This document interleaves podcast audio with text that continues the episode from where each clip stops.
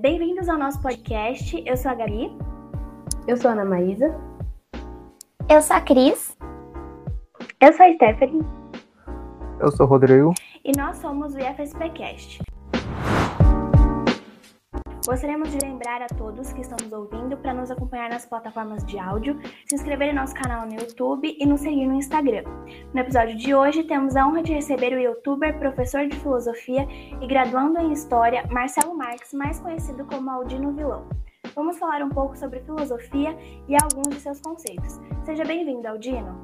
Opa, um forte abraço a todos, todos os alunos aí que estiver ouvindo, certo? Tamo junto aí, uma grande, grande honra. Primeira vez que, tipo assim, eu encosto numa parada de galera de ensino médio, assim, tipo, conduzida por vocês, eu tô achando muito da hora, tá ligado? É...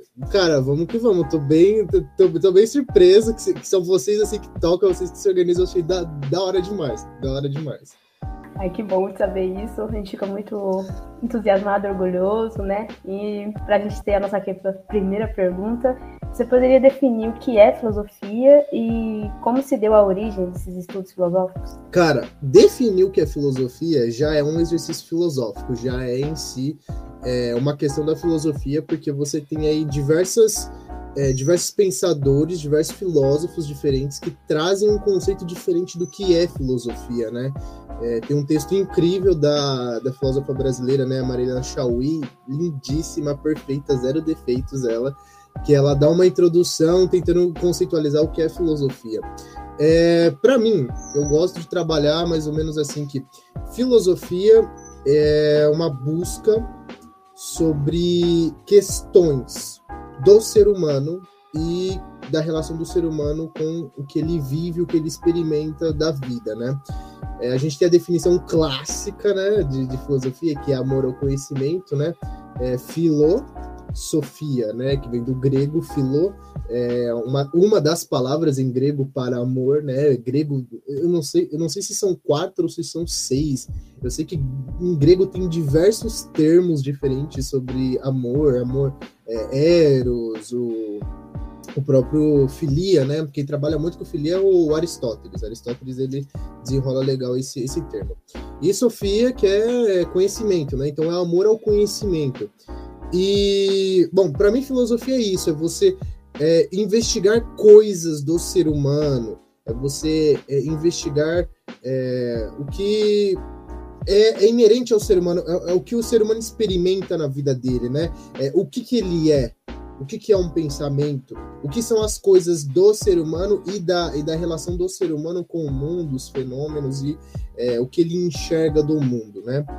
Sobre a origem da filosofia, é, tem um debate hoje em dia muito bom, né? Um debate decolonial sobre é, filosofia fora da Grécia, né? Se realmente a filosofia começa na Grécia, se a gente pode considerar é, Confúcio, é, que é um sábio chinês, como um filósofo, se a gente pode pegar algumas filosofias africanas, né? Como Ubuntu, é, o próprio Ifá.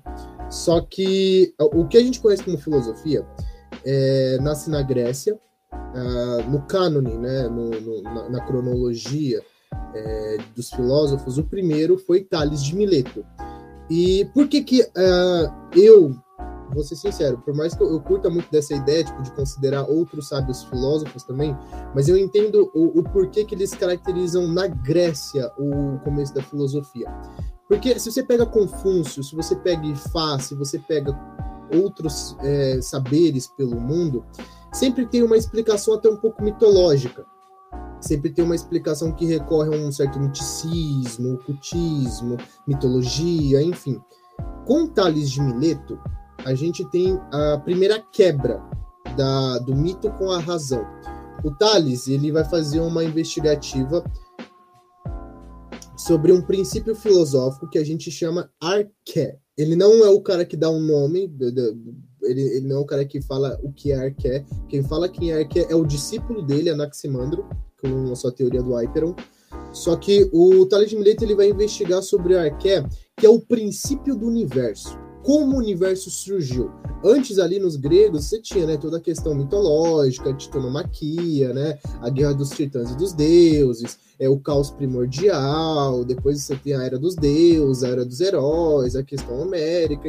Então sempre foi uma justificativa de como surgiu o universo de uma forma mitológica. Em diversas culturas, diversas civilizações. Você tem ali na Grécia, né? É, com toda a questão da mitologia grega, depois você tem no Egito. O Egito foi uma baita, se não a maior fonte para a inspiração dos filósofos, cara. É, os filósofos gregos beberam muito do conhecimento egípcio, né? E no Egito você tinha uma crença muito forte sobre é, a criação do universo, né? Com Atum-Ra. É, você tem ali depois na Mesopotâmia, né? É, o, um, não é o Enuma, é o Enuma Elish, se não me engano, que é o poema que diz sobre a criação do universo. Eu posso estar errado aqui, algum professor de história me corrija. Se não me engano, é o Enuma Elish, que narra mais ou menos a criação do mundo e por aí vai. Então você tinha é, todas essas civilizações que explicavam a origem do universo, do mundo, com essa explicação mitológica. E o Tales de Mileto, ele tenta racionalizar, ele tenta falar assim, não, mas peraí, a gente consegue, eh, vamos esforçar aqui, vamos fazer sair a fumaça da cabeça, vamos, vamos tentar pensar um negócio racional aqui, certo? E ele vai chegar à conclusão que o princípio do universo é a água. Por quê?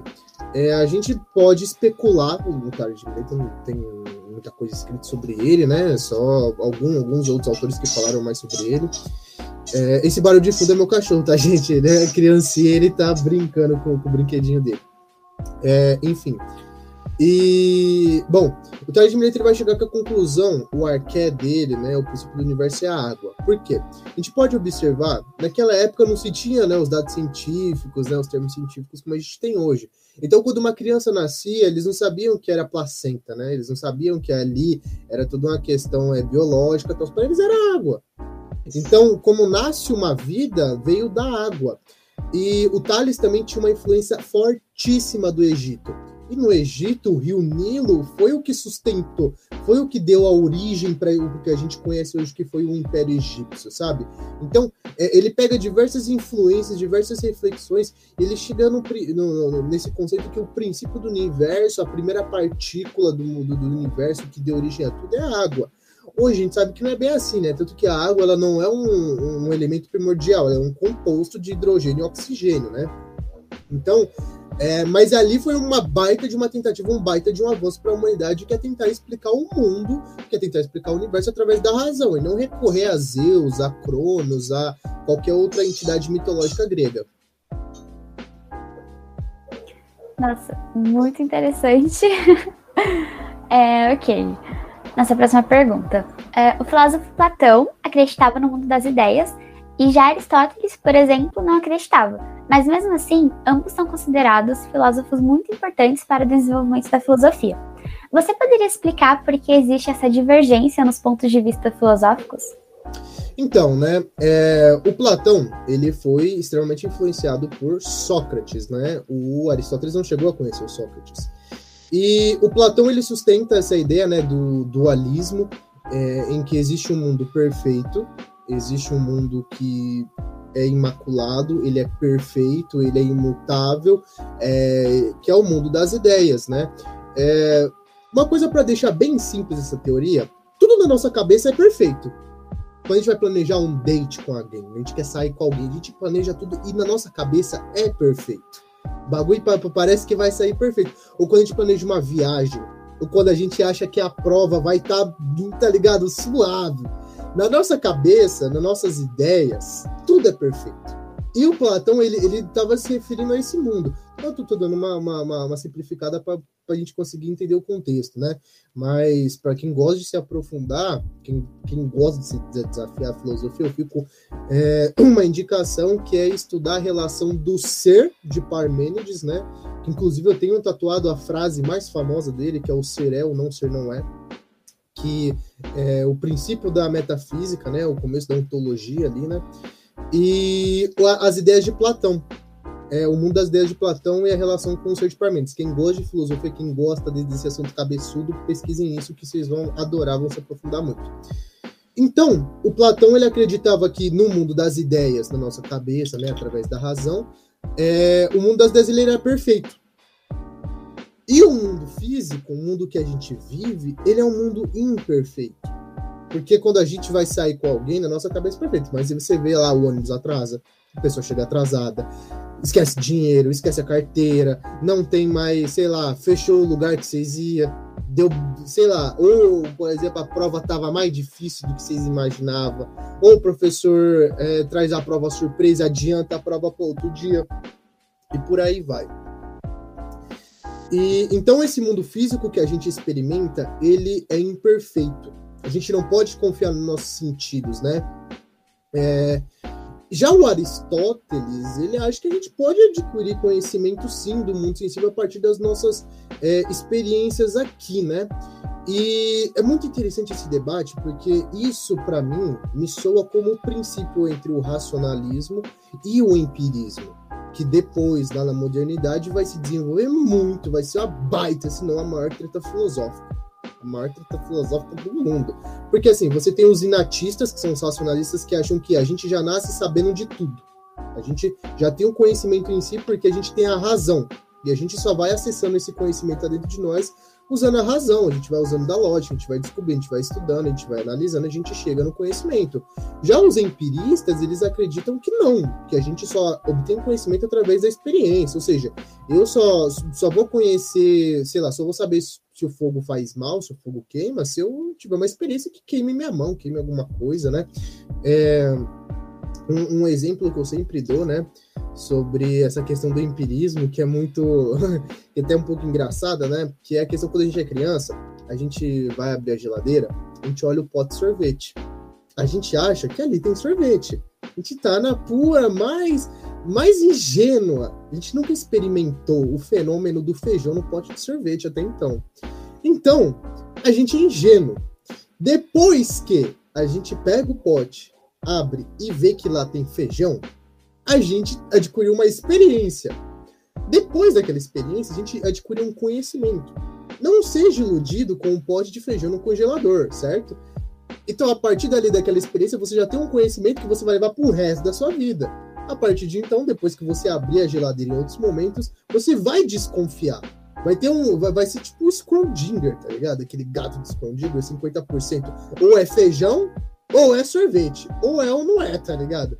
Então, é, essa é mais ou menos a vibe é, deles. E é o que para mim remete muito a essa questão do, do, do, do conhecimento acessível do, do mundo para o Aristóteles e o conhecimento é, inato do Platão. E por que, que o Platão pensava isso? Né? Como falei, é, ele foi discípulo de Sócrates e o Sócrates ele já ele acreditava que também nós já tínhamos essas ideias, que nós já tínhamos esse conhecimento. Tanto que o Sócrates ele é famoso pelo seu método filosófico, que é a maiêutica, né?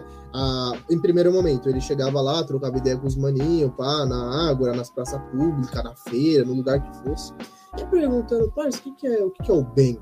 O que é o mal? O que, que é justiça? O que, que é liberdade? O que, que é amor? O que, que é o belo? O que, que é isso, aquilo, aquilo outro? E a pessoa ia falando, ia falando, falando, pá, e ele, hum, é mesmo? Hum, tem certeza? entendi. Mas você não acha que. Ah, é, então ele se, se utilizava né, da, da, da, ironia socrática, que era. Não era aquela, aquela ironia que você desmerece. Não é aquela ironia que você fala, hum, você é burro, então. é aquela ironia que é, você vai conduzindo a pessoa até ela entrar numa contradição. E depois é, ele vem com a maiêutica, que é, ele aponta onde a pessoa estava entrando em contradição e tenta chegar num conceito através da razão. E tenta é, conceitualizar aquilo que eles estavam debatendo. Por exemplo, a justiça, o bom, o belo, enfim. E ele se comparava com a mãe dele. É, a mãe do Sócrates ela era uma parteira.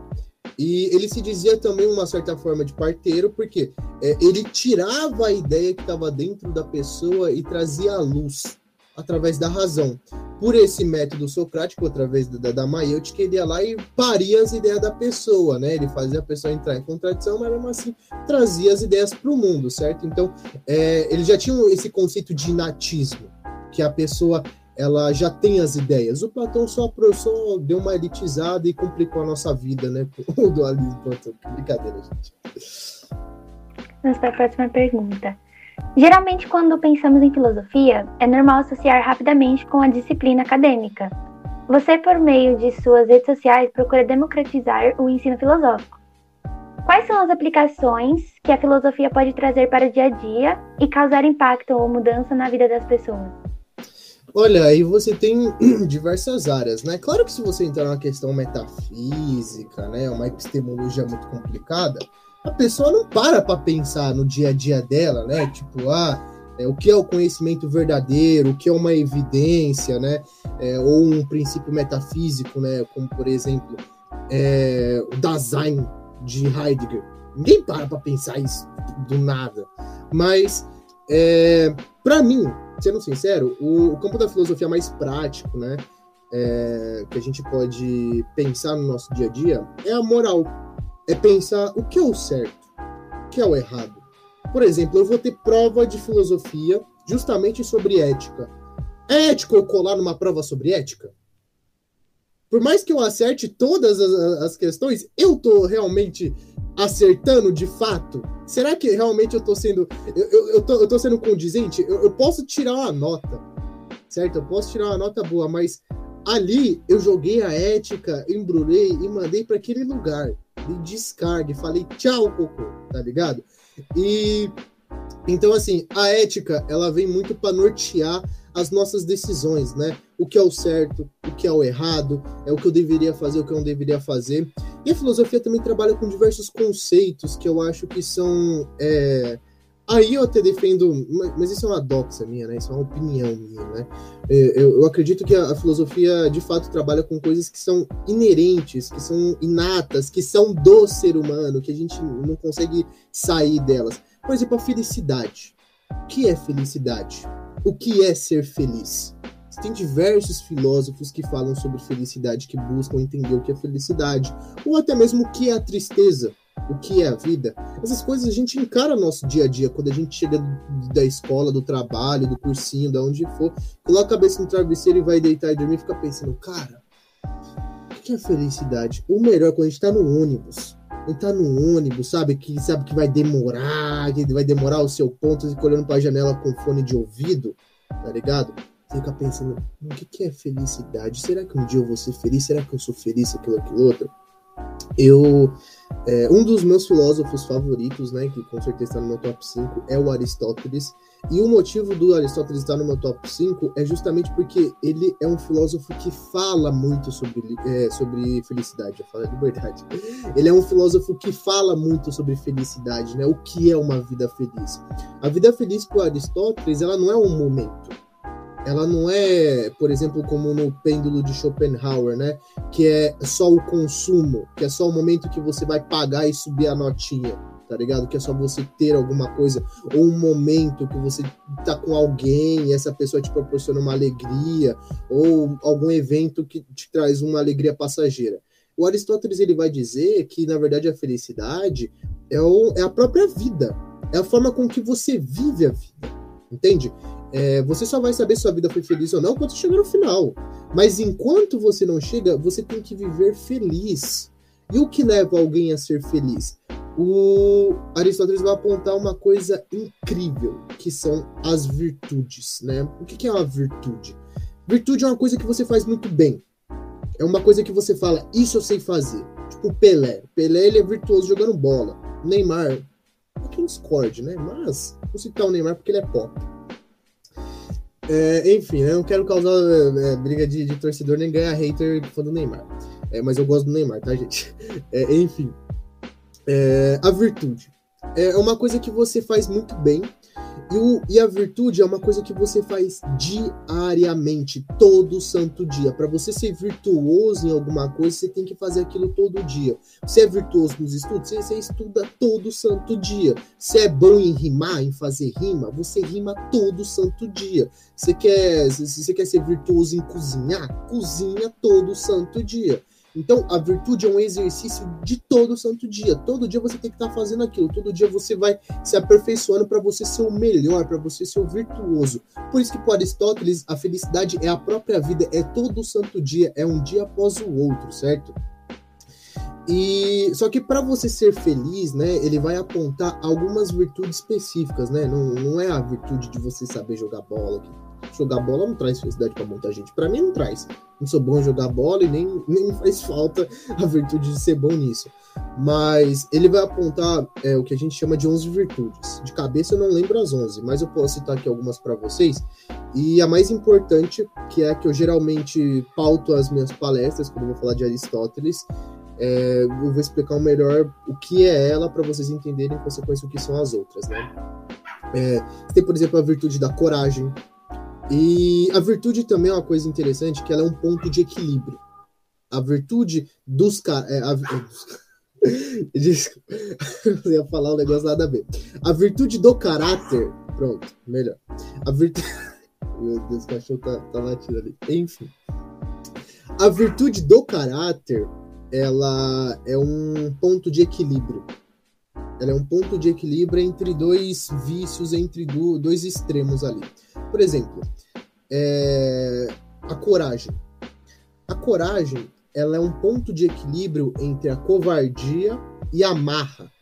A covardia é aquela pessoa que não consegue encarar a própria vida, que tem medo das suas decisões, que tem medo de tudo, que não consegue se impor, que não consegue é, ser uma pessoa que tem voz ativa.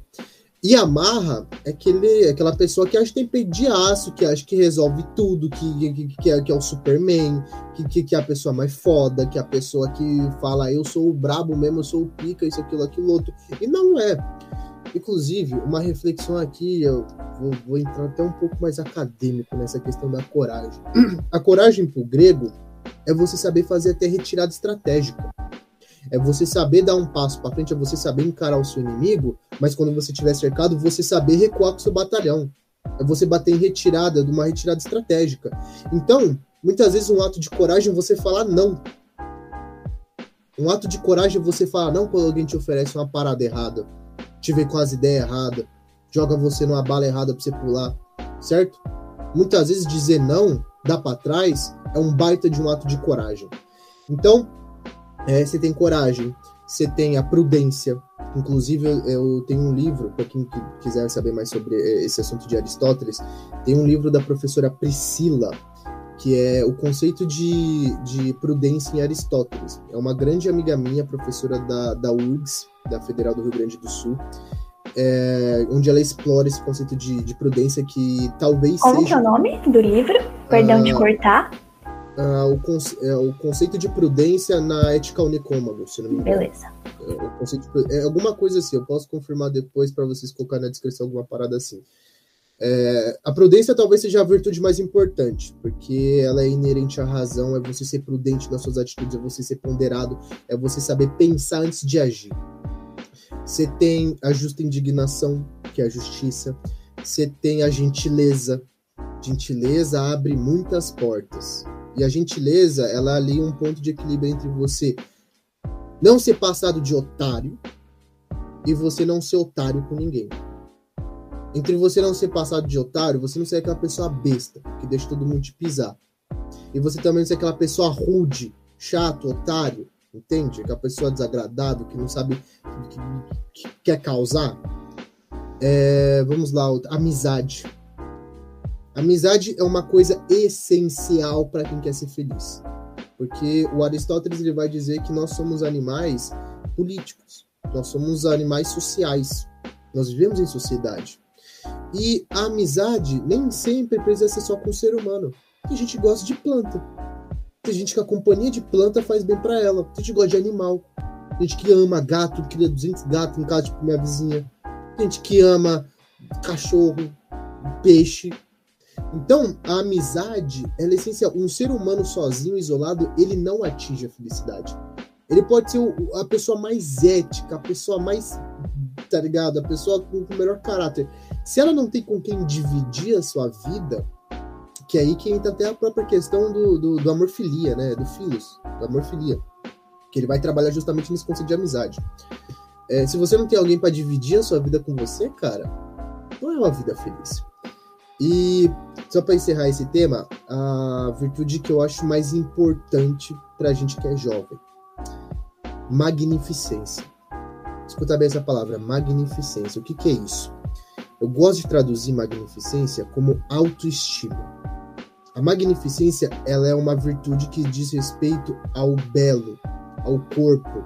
Os gregos eles tinham uma, é, um, sei lá, um fascínio. Eles buscavam um corpo belo. Você vê as estátuas gregas é tudo parrudo. Os gregos trincadão, pá, tanquinho, tá ligado? Então, os gregos eles buscavam é, essa questão de um corpo bonito, de uma aparência bonita, né?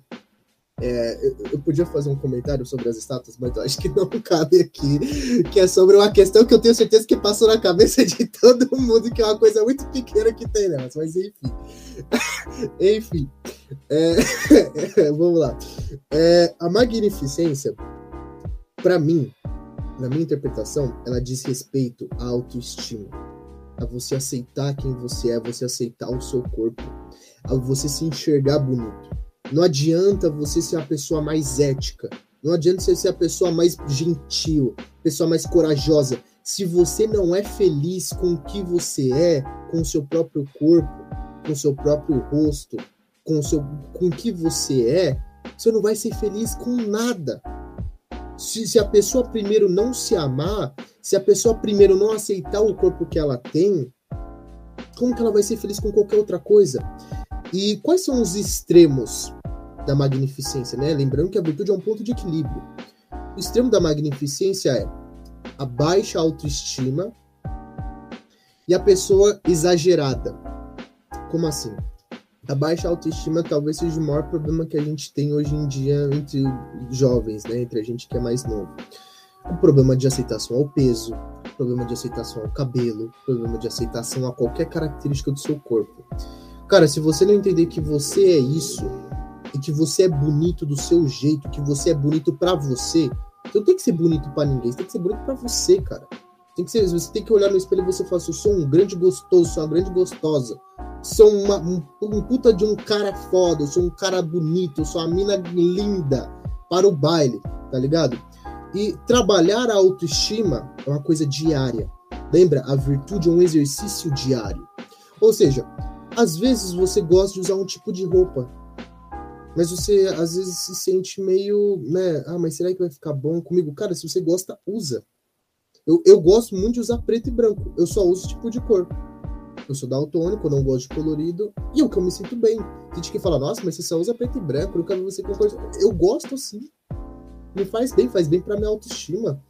Cortar um corte de cabelo diferente, às vezes, pode aumentar muito a sua autoestima. Entende? Então, trabalhar a autoestima é uma coisa diária. É uma coisa que a gente tem que fazer todo santo dia para a gente ser feliz. Porque se a gente não aceitar quem nós somos, se a gente não, não, não aceitar o corpo que a gente tem, a gente. Cara, você pode ter, ter, ter as 10 da lista. Se tiver faltando essa, esquece. Esquece que você vai ser o seu pior inimigo. E o outro extremo, que é o exagero. Aquela pessoa exagerada, que tenta fazer parte de algo, mas ela não se aceita aquela pessoa que tá mudando de estilo toda hora, uma hora é roqueiro, outra hora é funkeiro, outra hora é do rap, outra hora é de sertanejo, outra hora tá usando roupa apertada, outra hora tá usando roupa assim aqui, tudo para se encaixar. Tudo para seguir um padrão, para se sentir pertencente de alguma coisa, mas ela não se sente pertencente dela mesma. Ela não se sente pertencente dela. Então, como que, que, que ela vai conseguir? Ela, ela, ela exagera na própria aparência mas ela não se sente bem com aquilo no interior dela. Ela não se sente pertencente dela. Então, busque quem você é de verdade, a sua essência. Busque ser feliz com o que você é. Não para ser aceito em um em, em rodinha, em panelinha. Não, cara. Busque ser você. Seja feliz com você, trabalhe a sua autoestima para você. Não trabalhe a sua autoestima pro seu namorado, pra sua namorada, pro fulano, pro seu crush, para ninguém. Trabalhe essa autoestima para você. E tá vendo como filosofia é coisa do dia a dia? Tá vendo como são coisas que são nossas, que a gente às vezes nem imagina, mas que a filosofia aborda? É isso. É, retomando um, um, assunto que você comentou, né, sobre essa questão da felicidade e tal, e eu gostei muito de você ter falado que a autoestima, né, ela é a mais importante, essa magnificência, Porque acho que se a gente for todas as 10, mas a gente não tem autoestima para reconhecer que a gente é as 10, como que você vai saber que você tem elas? Eu achei muito da hora isso. E retomando, né, como eu disse, é sobre felicidade. Você acha que tem a ver é, essa questão de, de você precisar de coisas novas para você ser feliz ou ter uma autoestima elevada? Tipo, como que você relaciona a felicidade com outras coisas da filosofia? E da liberdade também. Tipo, você acha que a liberdade é um ponto importante para você ser feliz e você se sentir assim? Tá, vamos lá. No primeiro momento, um, um, um, sobre a felicidade. Eu acho que, tá, eu acredito, eu penso que a felicidade, ela, ela é bem é, é, nesses modos aristotélicos. Porque diversos outros filósofos vão defender que a felicidade é um momento por exemplo, o Schopenhauer. O Schopenhauer ele tem uma teoria que diz que a vida, que a vida, que a vida é um pêndulo. Olha, eu falando errado pra caralho hoje. Enfim. A vida é um pêndulo que tende entre o tédio e a tristeza. A vida é só isso. Por quê? No primeiro momento você é triste porque você deseja. Eu quero comprar um tênis. Vou comprar o Jordan novo que lançou que tá bonito pra caramba.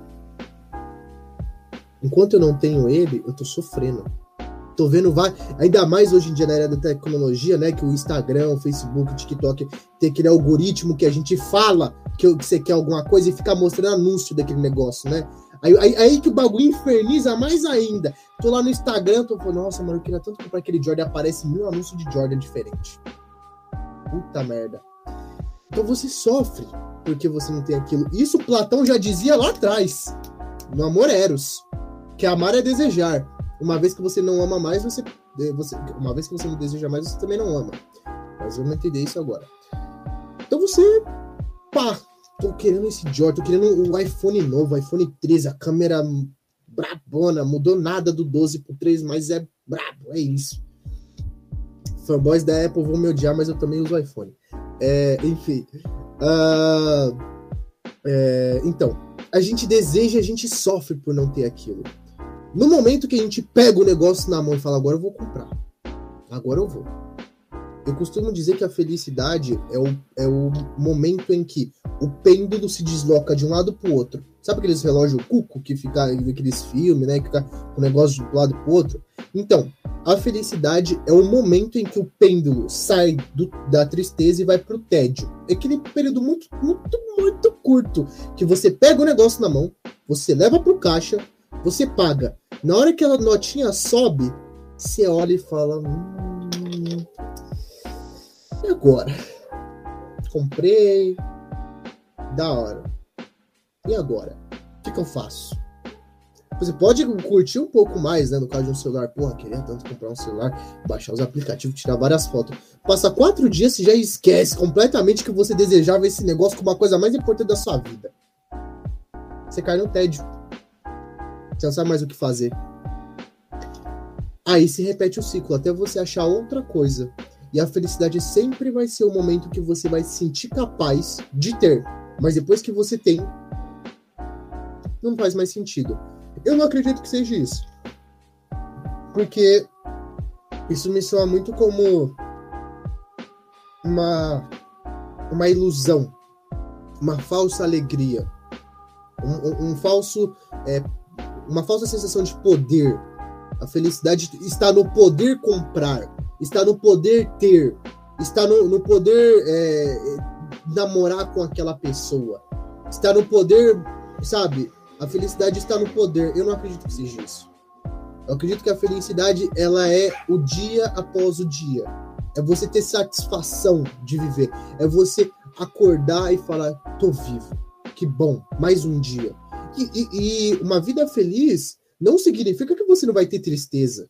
Muito pelo contrário. É como eu falei, a felicidade é uma coisa, a alegria é outra.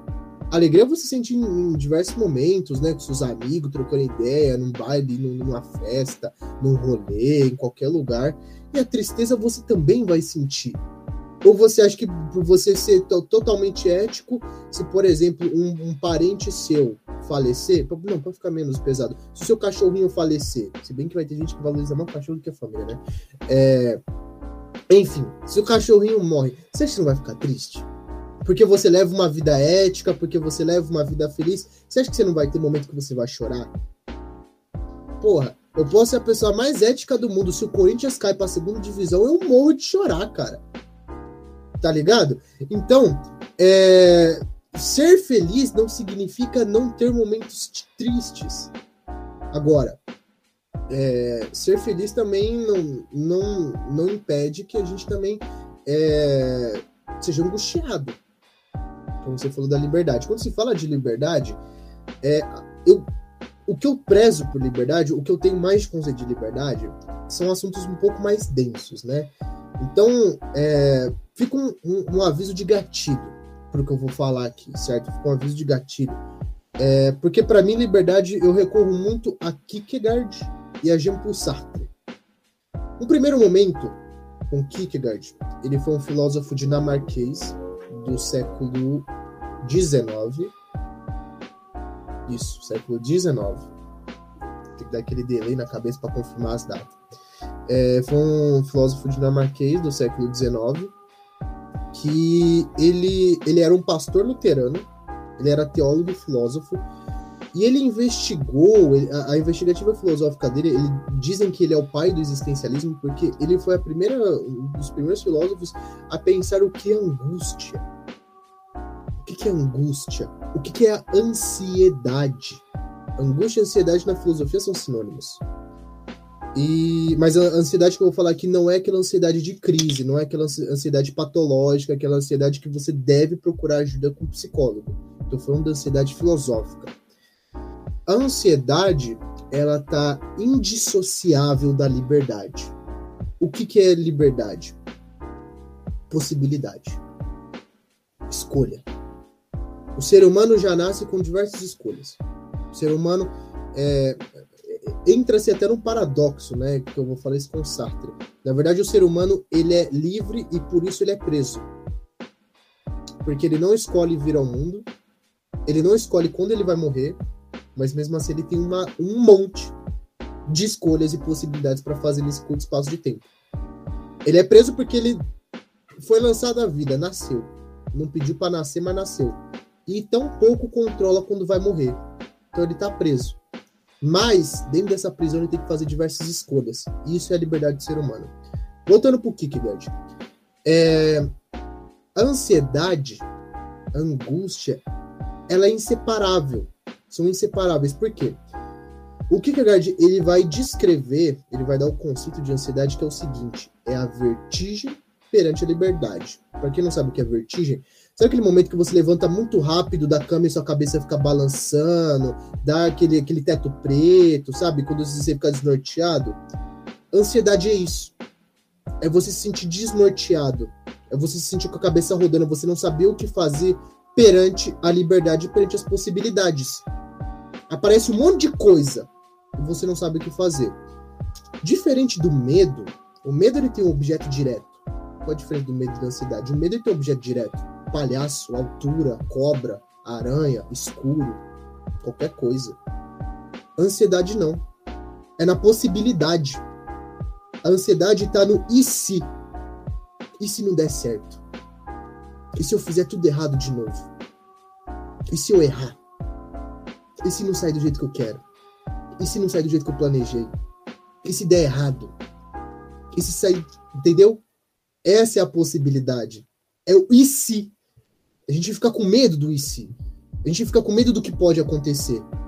Puta, entreguei um trabalho. E se, e se tiver errado? E se não tiver feito tal coisa? E se eu tiver colocado o número errado e der nota pro outro cara? Tá ligado? Mas, bom. E a ansiedade, ela pode se manifestar de diversas formas. Essa angústia. Desde, por exemplo, você tá num, num, num peão, num rolê. Aí você encontra aquela mina que é sua crush. Aí você fica. Bate aquela ansiedade, pô, será que eu chego nela? Mas e se ela falar não? E se ela estiver namorando? E se ela me der um fora? Entendeu? Você não fica meio assim. Você não sente desnorteado? Você não sente com a sua cabeça rodando? Você não fica meio assim, pô, como é que eu vou chegar? Mano, mas e se. Tá ligado? Isso é ansiedade. Também numa situação de, é, por exemplo, eu ia pegar um, um, uma parada muito pesada, então melhor não. Deixa quieto, vamos ficar só nesse exemplo mesmo do, do, do, do IC, né?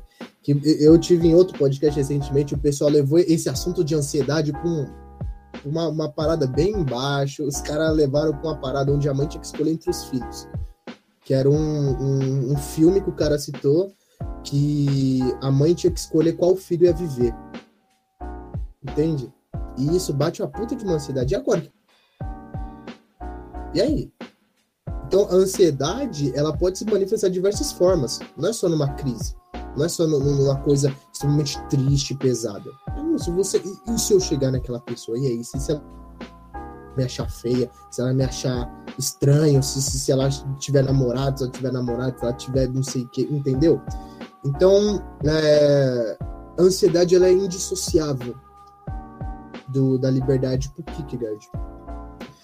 E por Sartre, que é um filósofo do século XX, é, francês, lutou na Segunda Guerra Mundial, o cara tem história pra caramba, é um filósofo incrível. Só que se você é muito novo, eu não recomendo a leitura desses filósofos. Eu, de verdade, se você tipo tem menos de 16 anos, eu não recomendo é, a leitura desses filósofos, porque são temas muito pesados. Eu tô tratando de uma maneira leve, porque eu tô ligado que tem gente de todas as idades me assistindo aqui, me escutando aqui. Mas a forma com que é tratado esses temas, cara, é muito pesado. São coisas que, tipo assim, para você entender e fazer sentido, você tem que ter passado por certas coisas na vida já. Geralmente é só a gente mais velha que lê e faz sentido.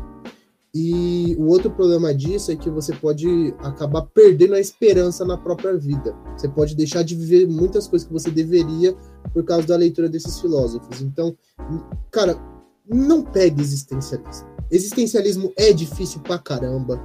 Existencialismo é deprimente pra caramba. Existencialismo é, é pop, é pop, mas, cara, tá ligado? Mano, o Aristóteles, lê o Spinoza. Spinoza é da hora pra caramba, tá ligado? Lê esses caras, esses caras são da hora. E, então, a liberdade pro Sartre, ela é. Eu gosto de explicar ela a partir da, da famosa frase dele, né? É, a existência precede a essência. O que, que significa? A existência. A gente existe. A gente existe no mundo antes de qualquer coisa. Ninguém nasce pedreiro, ninguém nasce professor, ninguém nasce médico, ninguém nasce político. Todo mundo nasce primeiro. Conforme vai escolhendo durante a sua vida, vai se descobrindo, vai se descobrindo o que gosta, o que não gosta, aí sim se forma a sua essência. Aí sim você é alguma coisa. Eu gosto de, de comparar isso, é, esse exemplo do Sartre com uma casa. A vida é uma casa. Primeiro, você vai fazendo a base. Depois você levanta a casa. E por último, o muro. Então, a vida é uma construção. Ninguém nasce alguma coisa. Todo mundo só nasce. E a liberdade é justamente isso. É que você não é nada. Você está perante o nada. Então você pode escolher ser o que você quer. Você pode escolher é, ser a profissão que você quiser, ser o tipo de pessoa que você quiser. Só que você tem que ter em mente alguma coisa. Você é condenado pela sua liberdade. Como assim? Você tem que escolher a todo momento. A todo momento, você tem uma escolha na sua vida. E mesmo não escolher já é uma escolha omitir já é uma escolha. E você ficar isento, já você já escolheu. Escolheu não se envolver, escolheu não, não participar, já é uma escolha. Então, tudo na nossa vida a gente escolhe. O problema disso, a responsabilidade. Toda ação tem uma reação. Tudo que nós escolhemos tem consequências. E essas consequências nunca vamos conseguir fugir. Nem que você mude para outro país, vai ficar na sua consciência, vai ficar na sua cabeça pesando. Então, não tem como fugir. Nós somos presos, nós somos condenados pela nossa liberdade. Mas muito bonito, é, gostei demais. E você falou de tristeza e felicidade. Podemos ver isso no filme Divertidamente também, que tipo, em momentos de tristeza você pode encontrar felicidade. E indo para a próxima pergunta, Sabemos que a história tem muito a ver com a filosofia, já que foi algo crescendo ao longo do tempo da vida do homem. Como você relaciona, relaciona acontecimentos da história, tipo guerras e tudo mais, que você estuda na faculdade, com a filosofia? Revolução Francesa. Revolução Francesa é completamente inspirado nos filósofos iluministas, Immanuel Kant, é, Voltaire, uh, quem mais? Puta, é a gente lembra assim, sempre de cabeça Voltaire e Kant, né? Mas, tipo, vários filósofos modernos inspiraram. O, o Rousseau, o melhor, o melhor contratorista, eu falo mesmo, Rousseau, o melhor contratorista, pau no cu do John Locke, e o Thomas Hobbes é um velho que não sabia o que tava falando. Mas é isso mesmo. Eu não gosto de John Locke, eu deixo isso muito claro. É, enfim. É, então você tem as ideias do Voltaire, as ideias do, do Kant, as ideias do, do do coisa que eu acabei de falar. Enfim, é, e em diversos momentos isso é inspirado. Por exemplo, é, o Platão, ele tinha um sonho. O sonho do Platão era o rei filósofo. Ele acreditava que a polis perfeita seria conduzida pelo rei filósofo. Talvez ele não imaginasse que isso ia acontecer nunca. Mas um pouco mais para frente, a gente tem um imperador romano que ele é um filósofo, que é o Marco Aurélio. Marco Aurélio, ele é um filósofo estoico. Ele, quando ele nasceu, ele teve aula com diversos filósofos gregos, ele foi apaixonado por retórica, ele foi apaixonado por ética, ele foi apaixonado por diversas coisas. E enquanto ele governava, inclusive dizem que o Marco Aurélio foi o último bom imperador de Roma, né? depois dele foi só uma decadência, né? O filho dele fez várias merdas. E é, é, incrível, né? Sempre que a gente tem um, um, governante bom, o próximo faz muita merda. Menos no Brasil, porque sempre teve merda no Brasil, né? Enfim. É, eu ia falar um negócio, mas eu não posso tomar partida em coisa de escola, né? Mas a gente sabe, a gente sabe, a gente sabe, a gente sabe, a gente sabe. Enfim.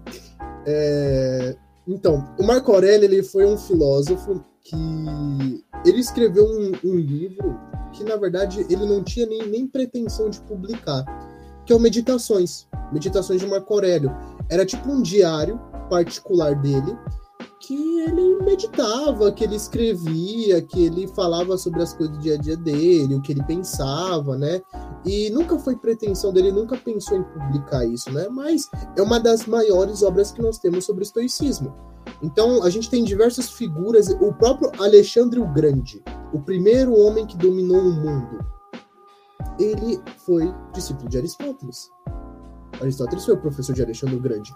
Inclusive, Alexandre o Grande tem diversas é, histórias com outro filósofo, que é um filósofo que eu amo de verdade, que é o Diógenes de Sinope, que, por curiosidade, ele foi um filósofo que inspirou o desenho Chaves, porque o Diógenes ele morava num barril, ele não tinha nada, ele vivia como um mendigo, e ele foi o principal expoente da filosofia dos cínicos, da escola dos cínicos. E cínicos não tem nada a ver do que a gente entende hoje, né? Os cínicos vêm do, do, do grego kinos, que significa cachorro, filosofia de cachorro, porque eles eram pessoas desapegadas de propriedade, né? Não, não, não costumavam ter casa, essas coisas. Eles viviam num, num modo bem hippie, bem hippie louco, um hippie grego bem louco. É, e o Alexandre Grande tem diversas passagens com Diógenes, né? Aquela famosa que ele chegou perante o, o Alexandre Grande ficou em pé diante de Diógenes e falou assim: é, peça-me qualquer coisa que eu lhe considerei. O Diógenes meteu uma dessa, falou assim: sai da frente do meu sol. Ele tava tomando banho de sol e mandou o cara sair da frente. Tem uma mais pesada que eu acho que é a que mais mostra como o Diógenes ele era um filósofo à frente do tempo dele. É, não, não se tem muita veracidade dessa história, mas eu gosto muito que é uma vez o, o Alexandre Grande estava na mesma cidade que o Diógenes e o Diógenes estava no, no, nos portões da cidade admirando uma pilha de ossos. Aí o Alexandre chegou e falou assim: O que, que você está vendo? O que, que você está pensando? O Diógenes virou para ele e falou assim: Eu estou tentando diferenciar os ossos de um escravo dos ossos do seu pai, mas eu não consigo. O cara fez uma crítica à escravidão há dois mil anos atrás. Pro cara mais foda, pro cara mais poderoso do mundo. Enquanto outros filósofos, como o próprio Aristóteles, fundamentavam a escravidão, diziam que era natural, diziam que é tudo ok. O Diógenes já estava criticando a escravidão para o cara mais poderoso do mundo. Para mim, isso é ser muito à frente do tempo dele. Bom, é, teve um momento que você falou, né, de um dos, filósofos que são mais importantes para você, né, que estão no seu top ali. Então, essa pergunta é um pouco direcionada nisso, né, se você quiser retomar, enfim. Mas o que te inspirou a estudar a filosofia? É, tem algum filósofo específico que te despertou o seu interesse e tudo mais? E se sim, por que que esse filósofo é, despertou tanto assim o seu interesse? Olha, foi por causa desse livro aqui que eu comecei a estudar filosofia. O Crepúsculo dos Ídolos, do Nietzsche. É, o Nietzsche, hoje, eu, eu não diria que o Nietzsche é meu filósofo favorito, ele é o meu segundo filósofo favorito. O primeiro é o Kierkegaard, porque, cara, sei lá, eu, eu, eu quando comecei a estudar o Kierkegaard, a vibe que eu tava na época, tipo, fez muito sentido para mim. Mas o Nietzsche, é, por mais que ele não seja o meu filósofo favorito, ele é o filósofo mais importante da minha vida. É, eu vou falar aqui da minha história com o Nietzsche, depois eu falo um pouco sobre ele, umas ideias dele. Só que, gente, não façam o que eu fiz, tá? Por favor, não comecem por Nietzsche. Não, não peguem literalmente do nada um livro se você não sabe nada de filosofia do Nietzsche, porque você não vai entender nada, nada, nada, nada. Eu já você acha que é bom pegar, tipo, Sócrates, Platão, esses, esses filósofos mais assim? Para começar? Pra... Para a introdução à filosofia, eu sempre recomendo por duas coisas. Primeiro, a mais segura é livros de introdução à filosofia, O Mundo de Sofia, Oficina de Filosofia, é, artigos que dão introdução à filosofia. Existem vários livros que são de introdução, que vão explicar o que é moral, o que é epistemologia, o que é ética, o que é metafísica, o que, que é, um pouco dos filósofos pensam, né? O que, que é política, o que, que é isso, aquilo, aquilo outro. Se você já tem uma certa noção disso, já sabe um pouquinho, quer começar por algum autor, sempre comece por Platão. Sempre comece por Platão. Eu diria um pouco do Aristóteles, mas tem muita coisa do Aristóteles ali que ele já, que já tem uma certa influência ou discordância do Platão. E a maioria dos livros do Platão é muito de boa de se ler porque são diálogos socráticos. O que são diálogos socráticos, né? É, são histórias onde o Sócrates é o protagonista, mas o livro é do Platão. É, então, por exemplo, que eu estava falando, a República de Platão é, fala sobre justiça, é, a, o Banquete fala sobre o amor, a Apologia a Sócrates. Tem, tem diversos livros aí que é, são histórias do Sócrates, mas ele é narrado por Platão. É, então, comecem por, pelos gregos, por favor. Até um pouco de estoicismo até que é de boa de entender também, mas por via das dúvidas sempre começa por Platão.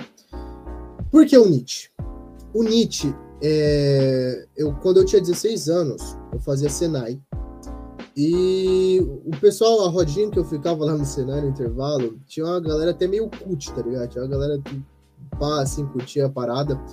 E eu comecei, eu tava nas brisas de querer me inteirar um pouco na filosofia tal, comecei a pesquisar Nietzsche no Google, comecei, pá, umas paradas assim. E teve um amigo meu, eu fazia mecânico de manutenção e esse, esse maninho ele fazia mecânico de usinagem.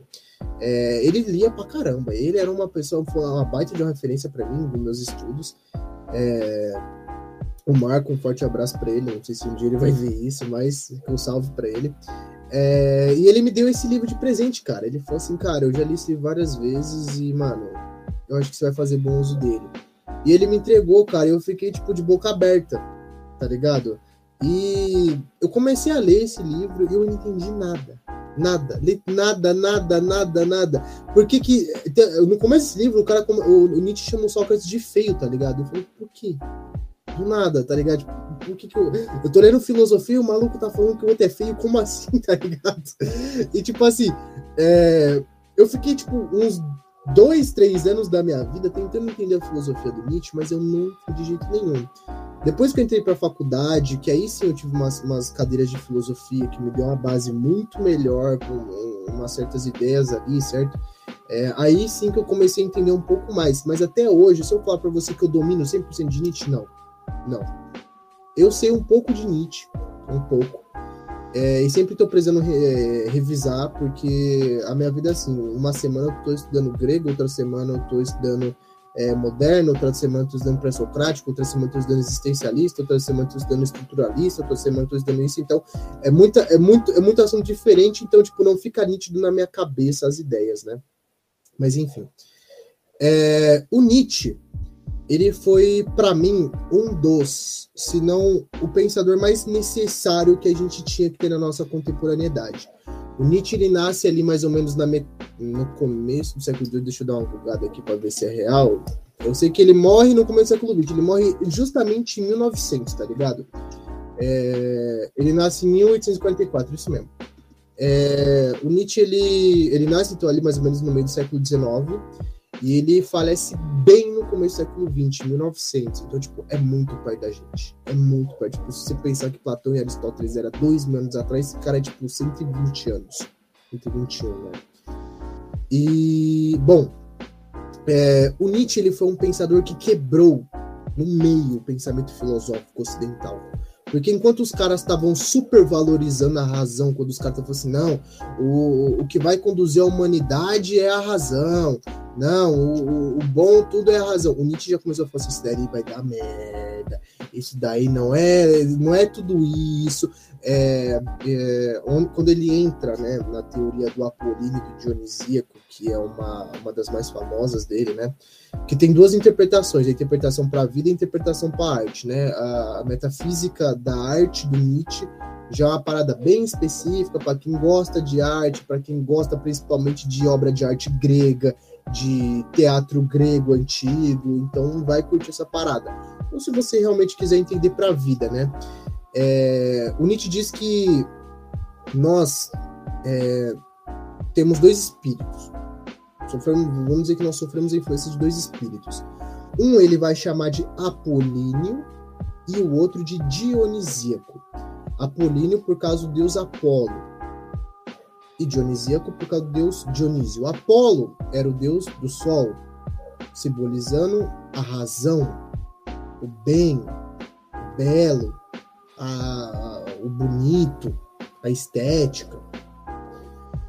O Dionisíaco ele faz referência ao deus Dionísio, que atenção aos menores, não cultuem esse deus, era o deus do vinho, era o deus da bebida, da cachaça, era o deus que gostava de festa. E o espírito dionisíaco era o espírito da embriaguez, do caos, do trágico, do, do, do, do, do sentimento.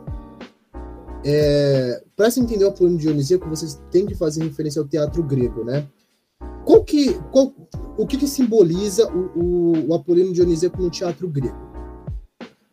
O Apolíneo sendo o belo, a razão, a ordem, ou seja, é, o cenário, a boa atuação, o figurino bonito, o belo, a ordem dos acontecimentos, é, é toda essa questão estética, né?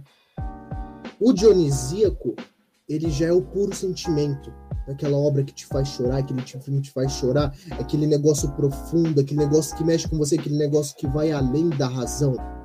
Sabe uma coisa que é o espírito do dionisíaco puro? A música. A música a gente não explica ela com a razão, a gente só sente. Tem música gente coloca, a gente se arrepia de escutar. A gente só sente a música. A gente não, não racionaliza ela.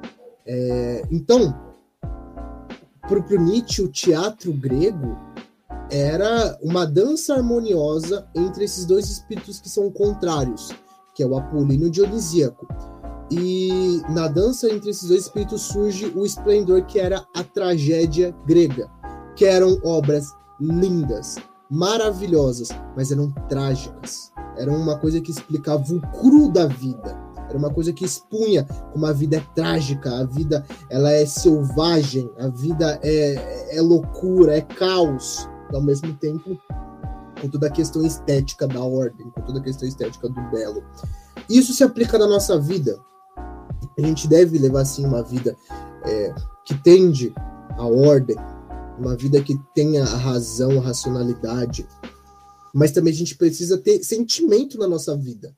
Se a gente vira robô, a gente tem que encarar o lado trágico da vida, o lado triste da vida que ele existe. Sabe, a gente encarar as tragédias que nos acontecem e aceitar e viver isso. Porque isso faz parte da gente.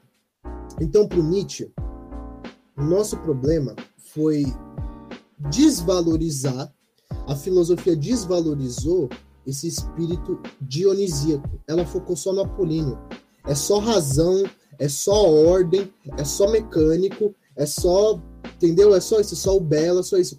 E o outro lado da vida, o lado trágico, o lado da embriaguez, o lado da, da, da tragédia, da, das merdas que acontece, o lado da tristeza. Entende? A vida é mais que isso. Então, para se viver genuinamente para o Nietzsche, não é você levar uma vida bela, uma vida 100% racional. Não é você ter os seus momentos também de angústia, você ter os seus momentos trágicos. Uma catástrofe na sua vida aconteceu e você encara aquilo, você vive aquilo. Você não foge da tragédia, você não foge do ruim, do, dos acontecimentos trágicos que acontecem na sua vida. Não, você encara, você vive aquilo, você chora mesmo, você fica com raiva mesmo, você experimenta a vida de verdade.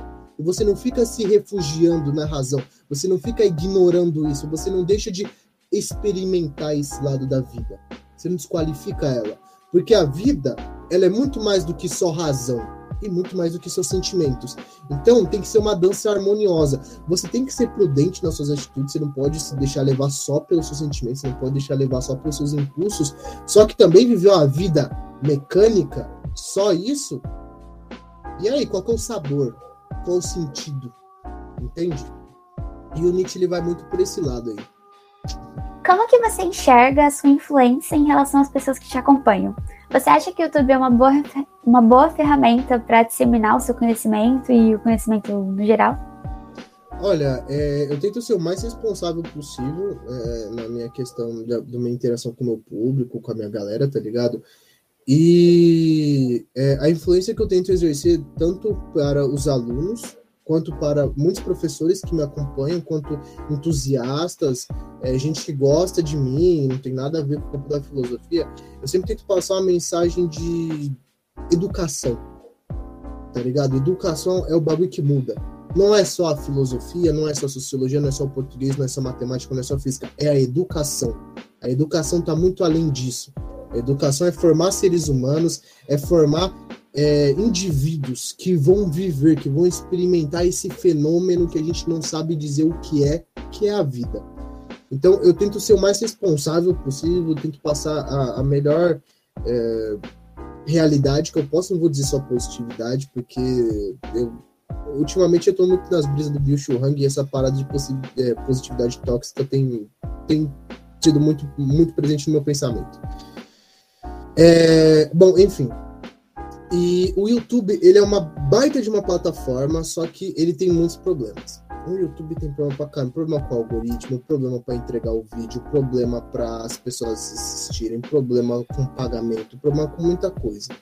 Então, assim, se você pensa em criar conteúdo pro YouTube, cara, não vá pensando que você vai ficar rico. E não pense que, tipo, todo mundo que tá inscrito no seu canal vai assistir o seu conteúdo, porque o YouTube, ele quebra você no meio. Eu tenho 131 mil inscritos no meu canal hoje. Cara, eu tô pegando 4 mil visualizações, 3 mil visualizações. Dá, dá nem 10% que ele entrega. Manja. Então o YouTube é uma plataforma boa para quem quer dar aula, para quem quer ensinar, para quem quer passar uma mensagem. Só que ele tem muitos problemas. Muitos problemas. Então, tipo, se você quer criar conteúdo nessa plataforma, tenha isso em mente, não se iluda. A, as ciências humanas, como um todo, vem sofrendo diversos ataques e cortes de verbas na educação. Como você acha que isso irá afetar futuramente a filosofia? Não, a filosofia já é uma matéria deixada de lado, né? A filosofia já é uma matéria pouco valorizada tanto pela sociedade quanto pelo próprio MEC, né? E ainda mais com essa reforma do novo ensino médio aí, eu tô com medão, cara, eu tô com medo pra caramba dessas paradas aí do que vai acontecer aí. E eu, com o meu trabalho, com o trabalho dos meus amigos, o Chavoso, a Laura, é, a Dimitra, é, a galera que cria conteúdo de filosofia também, eu tento ser positivo na nossa luta de conquistar espaço, de conquistar o coração das pessoas que nos acompanham, que a nossa mensagem chega, para que essas pessoas tenham consciência que filosofia é uma coisa importante, que as ciências humanas são muito importantes. Então, para a gente lutar, que tenha mais livros na biblioteca de filosofia, que a filosofia seja uma matéria obrigatória, que a filosofia seja uma matéria essencial e não dispensável para o Estado. É, mas em relação ao cenário, né, o, o cenário político que a gente dá sobre a educação, eu sou meio, meio, meio pé no chão demais. Meu ascendente Capricórnio. Brincadeira. É, eu sou meio pé demais nisso, porque eu vejo o descaso que o MEC tem com, com as matérias. E, cara, eu, eu realmente espero que a gente consiga lutar para que não saia da grade, que não pare de ser cobrado, que não pare de ser cobrado nos vestibulares, que não pare de ser cobrado, porque o saber da filosofia, como olha, olha esse podcast. O tanto de coisa que eu falei não vai cair na prova, vai cair na vida de vocês. Não vai ser uma coisa que seu professor ou o Enem vai cobrar. Vai ser a própria vida. Vão ser vocês mesmos que vão se cobrar isso. Então a filosofia, para mim, na minha visão, como educador, não como filósofo, como educador, é uma das matérias mais importantes para o desenvolvimento do ser humano. É uma matéria muito essencial para a gente conseguir formar, não robozinho, não mão, mão de obra, não gente alienada, mas é para a gente formar cidadãos, para a gente formar pessoas, para a gente formar o futuro dessa nação que são vocês. Acho que filosofia é a vida, né? Tipo, a sociologia e filosofia são matérias tipo, muito importantes, porque a gente conhece várias coisas que, tipo, se a gente não estudasse na escola, a gente nunca ia ver na vida. E é tipo, a gente ia apanhar da vida com isso, né? Em vez de a gente já ter conhecimento na escola aprendendo sobre, a gente ia apanhar para aprender. Porque a gente não ia saber o que, que a gente estaria passando, assim, né? Exatamente. Eu acho muito importante mesmo. Eu acho que o sistema é extremamente falho em só cobrar, tipo, ah, é, eu acho muito injusto o ingresso às faculdades.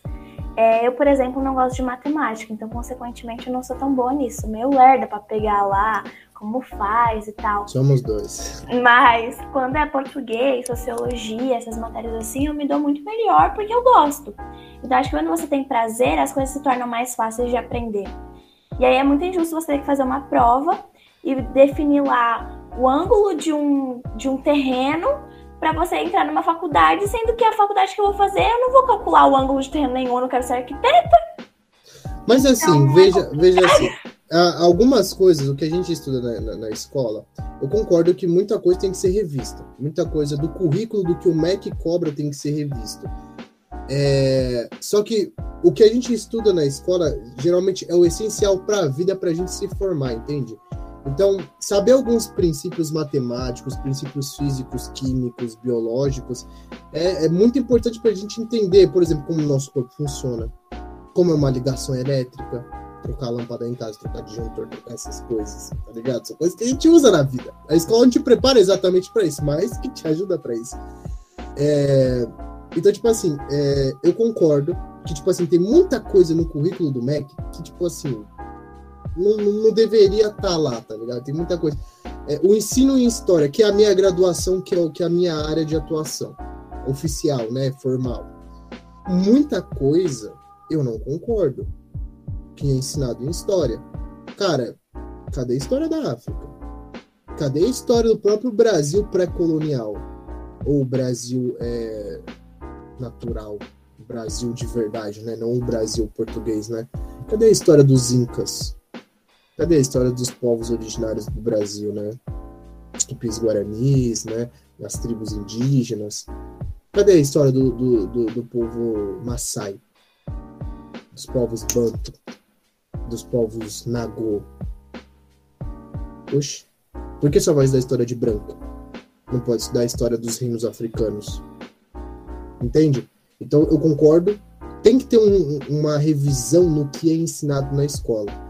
Que muita coisa poderia ser muito mais útil, muito mais eficiente, muito mais é, é, de identificação.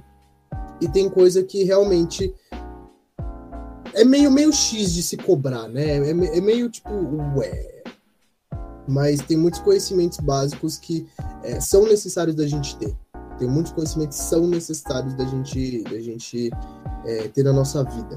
Por mais que depois que a gente entra na faculdade, a gente esqueça boa parte das coisas que a gente usa no ensino médio. Isso é, isso é um fato que eu confesso. Os professores de vocês vão me criticar por causa disso. O meu maior medo é fazer quatro anos de faculdade e aí quando eu for atuar na área, né, que eu quero fazer relações internacionais, eu esquecer de tudo. Gente, tenho muito medo disso. Ainda mais que eu tô muito esquecida ultimamente. Imagina na faculdade. Não, mas é tipo assim, depois que. Vamos lá, você entra no seu campo de atuação, né? No RI, vamos lá, você entra numa empresa. Ou você vai trabalhar na diplomacia, sei lá, numa embaixada.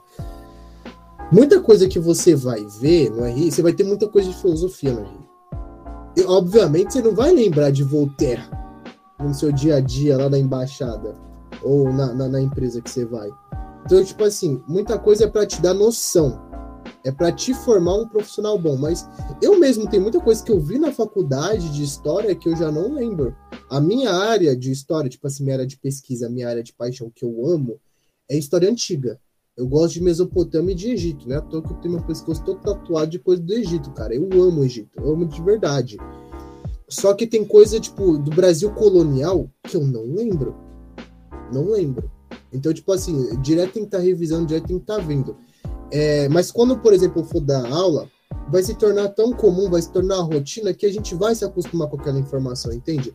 Então, muita coisa na faculdade a gente é realmente, a gente esquece, a gente não usa.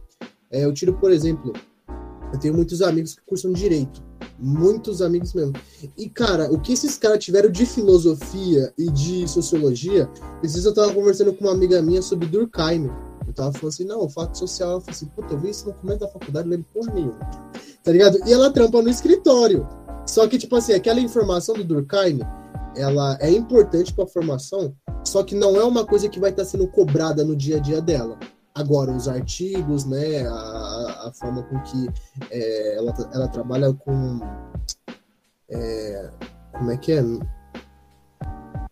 Não é, não é contábil, é tributário. Ela trabalha com o setor tributário do direito, tá ligado? Então, tipo assim, muita coisa que ela vê do penal, por exemplo, ela não vai usar no dia a dia dela, mas é importante ela ter a noção. Infelizmente, é, estamos chegando ao fim do nosso podcast. E gostaríamos de. Se você. Eita! E gostaríamos de saber se você tem alguma consideração final ou queira acrescentar algo a quem está nos ouvindo. Ah, bom, é... bom, primeiramente agradecer esse convite, essa conversa incrível aí, cara, que foi muito da hora, gostei de verdade, foi leve, foi muito bacana, deu muita risada. É, peço desculpa às vezes pelos termos aí, pelo palavrão, pela brincadeira aí, mas espero que eu possa ter passado uma mensagem boa, espero que vocês possam ter pegado essa visão da hora mesmo, certo? Que é, filosofia é muito mais para a vida do que para prova. Filosofia é uma matéria essencial, é uma coisa que a gente tem que ter com a gente, que a gente tem que desenvolver com a gente, né? É, o conhecimento, por exemplo, para o Sócrates. O bem para o Sócrates é conhecimento. E o conhecimento ele é dois: é o autoconhecimento, é o conhecimento que você se conhece, e o conhecimento do, do mundo seus fenômenos, né? Que nem tá falando física, química, matemática, por aí vai. E conhecimento nunca é demais. Nunca é demais. Sempre busquem conhecimento, sempre busquem estudar. É, independente da área, tipo assim, cara, eu quero fazer é, oceanografia. Quero fazer oceanografia. Mano, vai e faz não deixe ninguém colocar limite no seu sonho e nem no que você quer conhecer, nem no que você pode saber. Nunca deixe ninguém te limitar. O único que pode te limitar é você mesmo. Entende? Então, vai que vai, estudem, aproveitem enquanto vocês têm tempo, cara, porque na moral, depois que vocês, depois que a gente completa 18 anos, 19, 20, a gente começa a arrumar emprego, a gente começa a correr atrás de trampo, fica muito mais difícil. Muito mais difícil mesmo. Eu passo a visão para vocês, que aí vocês têm que bater cartão, que aí a gente tem que se virar nos 30. Então, cara, aproveitem enquanto vocês estão mais de boa, aproveitem enquanto vocês estão aí de boa, estudem, tirem o lazer, não vivam para estudar, porque ninguém vive só com cara em livro, e quem vive com cara só em livro é porque gosta realmente só de livro, então ele tá fazendo o que ele gosta.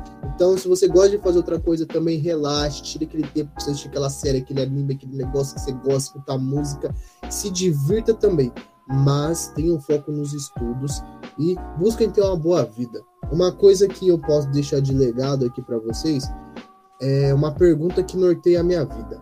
Qual é a vida que vale a pena ser vivida? Essa resposta ela é particular para cada um. Ela não tem certo nem errado. Cada um pode dizer o que, que é. Então, é, pensem no que vocês se permitem viver, no que vocês querem viver e no que vocês estão vivendo. Pensem. É isso. Do mais, um forte abraço e cheiro a massa a todos. Bom, estou aqui agraciada por todas essas falas, estou inebriante. Que palavras posso usar? Não sei, mas estou aqui feliz, impactada, emocionada. Vamos continuar? Chegamos ao fim do nosso podcast. Gostaríamos de agradecer, Aldino, por ter aceitado o nosso convite e ter compartilhado aí suas ideias, seus pensamentos, o que você estuda, o que você faz. Foi maravilhoso te ouvir e conversar com você. E a gente agradece também a você que nos ouviu até aqui, que pegou esse longo podcast, ouviu tudo até o final. Então siga a gente nas redes sociais, se inscreve no nosso canal no YouTube, no, nos procure aí nas plataformas de áudio, basta pesquisar por IFSPcast. É, a gente vai deixar na descrição os materiais que o Aldino mencionou durante o podcast e o, as indicações de vídeo que ele puder deixar também sobre os assuntos e o canal dele também. Então, acessem aí e muito obrigada mais uma vez por terem assistido. Até o próximo episódio. Tchau, tchau. Tchau.